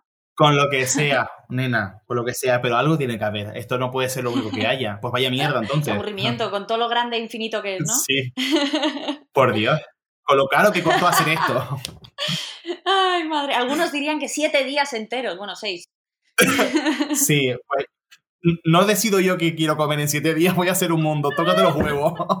Me parece estupendo. Eh, vale, segunda pregunta. Eh, piña en la pizza. Ay, me encanta, me encanta. Yo sé que, yo sé que a la gente no, pero la piña le da ese toque ácido con lo dulce que es como, oh, gloria bendita. Gracias, gracias, Inés, me encanta, te adoro. gracias porque eh, esto es una pregunta eh, que yo creía que, que- que la estadística me iba a barrer porque mm, nunca iba a llegar. Ahora mismo, sé que no me va a durar mucho, pero ahora mismo vamos ganando los del sí. ¡Uh, qué maravilla! Claro que sí, chicos. Pizza con piña siempre. Estoy descubriendo un nuevo mundo. Yo, yo, también, yo también soy súper didáctica, pero con este tema en concreto. O sea, a mí eh, hay que aceptar la piña en la pizza. Yo normalmente peleo y cuestiono más esta respuesta sobre la piña en la pizza, pero me has abierto tanto los ojos y, y me has dado, me has hecho darme cuenta de que tengo que aprender mucho, que no voy a cuestionarlo y acepto que tú, Moisés, como único ser humano, le guste la piña en la pizza. Ay, qué bonito, Alci, por favor. Muchas gracias. Tú, Inés, no, tú sigues ahí en el cajón de la gente rara. Me da igual, no me importa. ¿Existen los aliens? Sí. Yo. Pues claro que sí. Eh, gracias, porque probablemente esta sea, este sea el único momento que tengamos de victoria clara sobre los del no. Eh, me parece. Estoy súper emocionada. Voy a dormir súper bien hoy. Ya te lo digo. Disfrútalo, Qué disfrútalo. bien. Me lo voy a poner en bucle este trozo todo el rato. Ya que va a estar grabado, voy a decir, sí, sí, toma. Eh, vale, siguiente pregunta. ¿A qué hora te levantas? Pues normalmente seis y media, siete de la mañana, porque la vida de un autónomo es muy complicada. Pobre. Vaya horitas, Sí. vaya horitas. Y eso que dicen luego que los autónomos que pueden hacer lo que les dé la gana, veo que no están así, ¿no? No, hombre, yo hago lo que me saca del coño, también te lo digo, pero claro, a una hora. Hay que hacer muchas ¿Tiene un cosas. horario? Sí, después a veces, si es verdad que por mejor digo, pues lo más tarde, a lo mejor siete y media, ocho, guau. Guau, Pero nos bueno, que- hoy. como, Uy, voy a dormir tarde a las 8. ¿no? Uh. sí, total. Pues fíjate, me acuesto bastante tarde. Mm, O sea, duermes pocas Yo me horas. acuesto, ¿no? Eh, sí, me gustaría dormir más, pero a lo mejor yo sí me intento dormir mis ocho horas y tengo como mi ritual de, tengo que siempre, me encanta leer, entonces pues sí me intento buscar el momento para leer, pero me, me- leo tanto el libro que al final se me monta en la madrugada y digo, pues a la mierda, querida, a dormir poco. Tala, toma ya. Bueno, eh, siguiente. Eh, ¿Cuál es el dato o curiosidad así más random que conoces, que se te ocurra ahora que nos puedas contar? Cosas raras. Uh, Es difícil, pero Cosa- cortaremos el trozo del silencio, no te preocupes. Claro, porque claro, cosas raras conozco un montón, yo qué sé. Por ejemplo, Ikea no se dice Ikea, se dice IKEA. Bien, ¿nos lo Vale. apuntamos todos? Que a mí me parece como, voy a decir Ikea toda mi vida, pero bueno, a mí me parece maravilloso que la gente quiera corregirlo, ¿no? A algunas alturas también. Eh, y después, yo qué sé, mm, pues no lo sé, la verdad, sé que hay muchas cosas raras en la vida que conozco, pero ahora me pillaste así como, pues no lo Si sé. quieres, cuan- si se te ocurre en algún momento, di un momento y te lo cortamos y te Venga. lo metemos. Venga, ¿Vale? vale. Eh, Oh, espera, espera, espera. lo Una, siguiente- una preguntilla. Sí. Eh, el documental que has comentado a lo largo de la entrevista de Voces Calladas, ¿dónde lo podemos ver? ¿O está disponible ya? Pues mira, no, eh, Vidas Calladas, aunque Voces Calladas me gustó también y me lo apunto, ¿eh? No, es que Voces Calladas me gustó, si lo hubiera sabido hace un par de meses lo hubiera puesto. Pero Vidas Calladas todavía estamos en, en el montaje, postproducción, interronaje y demás. Y de momento lo vamos a, a exponer en, en la sede de la Dirección de Juventud del Gobierno de Canarias, que es nuestro principal financiación, financiador. Y después, eh, por los municipios que han, que han participado, nuestra intención es que vaya a las plataformas digitales. Esa es nuestra intención. Lo que pasa es que, claro, todo, todo se van dando. Y, que compita en festivales de, do- de documental, por lo menos. De momento, la difusión que está teniendo, sin todavía haberse expuesto ni, nada, porque es una exposición al final artística, eh, ya está teniendo repercusión en la, en la radio, no, en, el periódico y en la televisión. Entonces, pues bueno, para nosotros ha sido muy brutal que, que periódicos potentes aquí en Canarias, como es El Día o Televisión Canaria, se hayan querido hacer eco y dedicar eh, un tiempo para estos proyectos. Mm, para nosotros de momento está siendo guay. Entonces, la intención es que se vean las exposiciones de momento, que pueda llegar al TEA, también a- al Museo del TEA, y que vaya a las plataformas. Todavía no, no lo sabemos, pero daremos más información. Sí, vamos, yo mm, ahora mismo, de hecho, eh, si nos dices eh, tu Instagram, que todo el mundo te Claro, siga. es Mogares Doyan. Eh, mi, mi- el nombre artístico es Mo- Moisés García Esteves, pues M-O-G-A-R-E-S y todo seguido D-O-Y-A-N, Mogares Doyan. Y ahí no, no sé. Yo ahora, vamos, ahora mismo te busco. Y estamos ahí en proceso porque la verdad que, pues bueno, la verdad que tengo un equipo muy, muy, muy bueno, que son gente maravillosa y nuestra intención es crear, ¿no? El, pues un poco separarlo de Mogares Doyan como una, la productora, ¿no?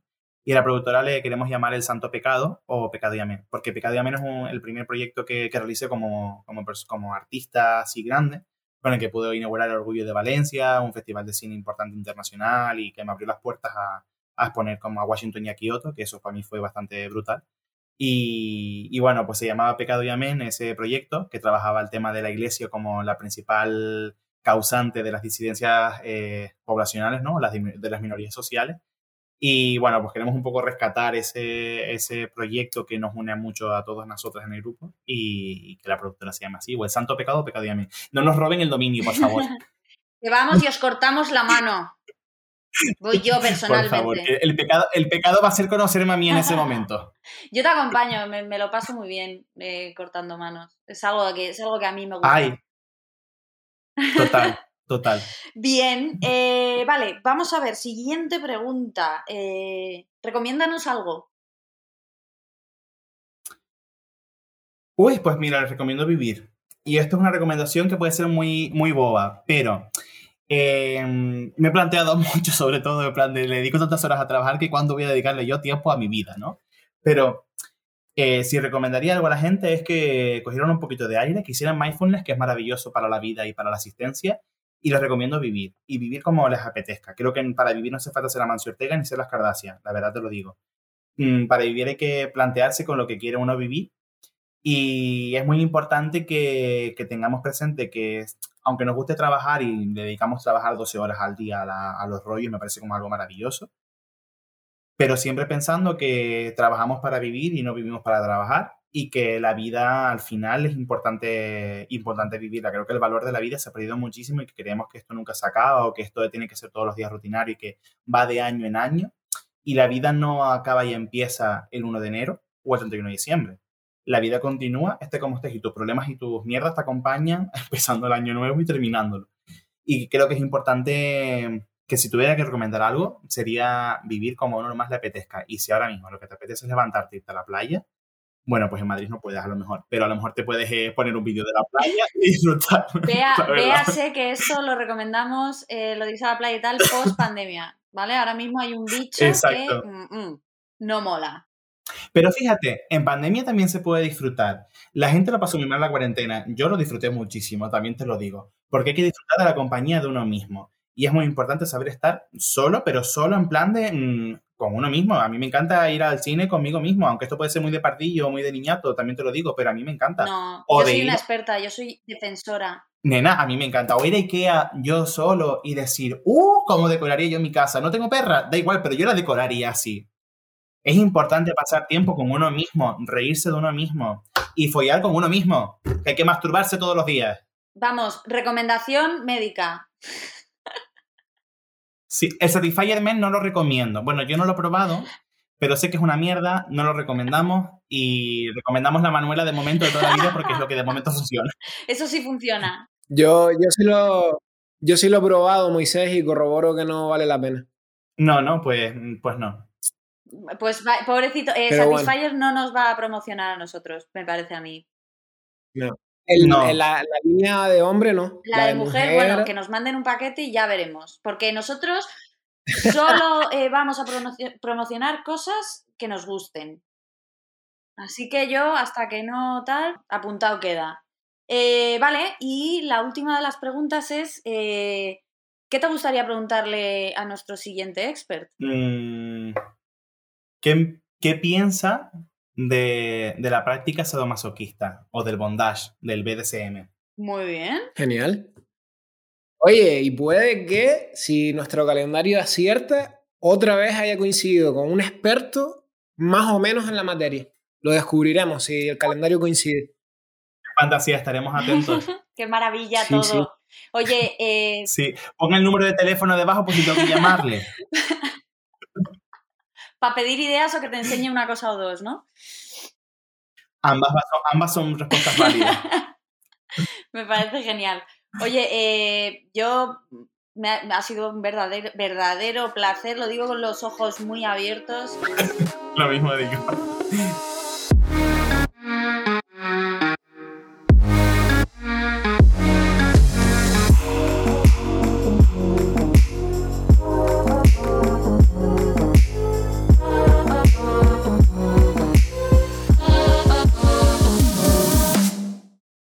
¿Qué haces aquí todavía?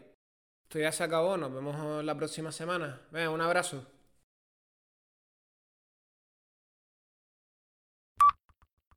Yo te digo que me dan ganas de llevarte a alguna comida familiar mía eh, para que expliques un par de cosas. Oye, yo encantado que comer me encanta, ¿eh?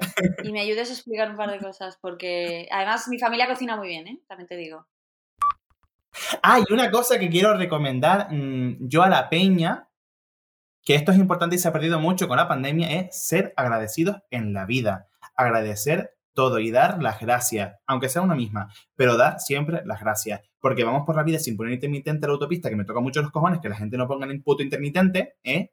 y después yo voy tocando pitas como si fuera yo aquí mm, la Marimorena, pero oye, ser agradecidos en la vida, eso es súper importante. Que para todas las personas que tengan falo, todas las personas con pene, mm, hay un masturbador que es de usar y tirar. Si lo limpias bien y lo cuidas, no tienes por qué usarlo y tirarlo al momento, que eso me parece como un ataque medioambiental brutal. Pero de la marca Tenga, hay uno que es incluso con la bandera LGTB. Mira, maravilla. ¿Los huevos? ¿Son los huevos? No, los huevos son una mierda. Esos huevos se rompen al momento. Es una especie de boca succionadora, que es una cosa así más o menos. Eh, y mm, de verdad, o sea, eso tiene un rollo ahí dentro que parece el túnel de la corona forestal. Que aquello es maravilloso.